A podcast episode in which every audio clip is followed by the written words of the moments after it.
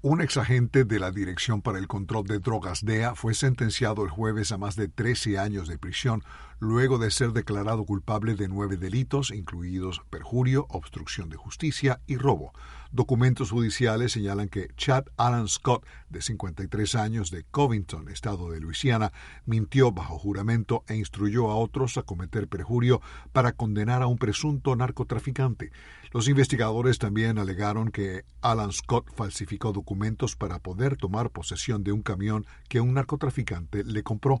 Scott y otros dos investigadores comenzaron a preocuparse de que ellos mismos pudieran ser objeto de escrutinio, por lo que conspiraron para desechar pruebas de sus actividades criminales en pantanos ubicados cerca de la ciudad de Nueva Orleans, estado de Luisiana. Los fiscales también alegaron que Scott robó dinero y bienes de los acusados arrestados por su unidad de la DEA. La jueza de distrito Jamie Lazzo dividió el caso de Scott en dos juicios que produjeron veredictos de culpabilidad en agosto de 2019 y junio de 2021. El Departamento de Justicia añadió que la sentencia total de prisión para Chad Alan Scott será de 160 meses. Alejandro Escalona, Voz de América.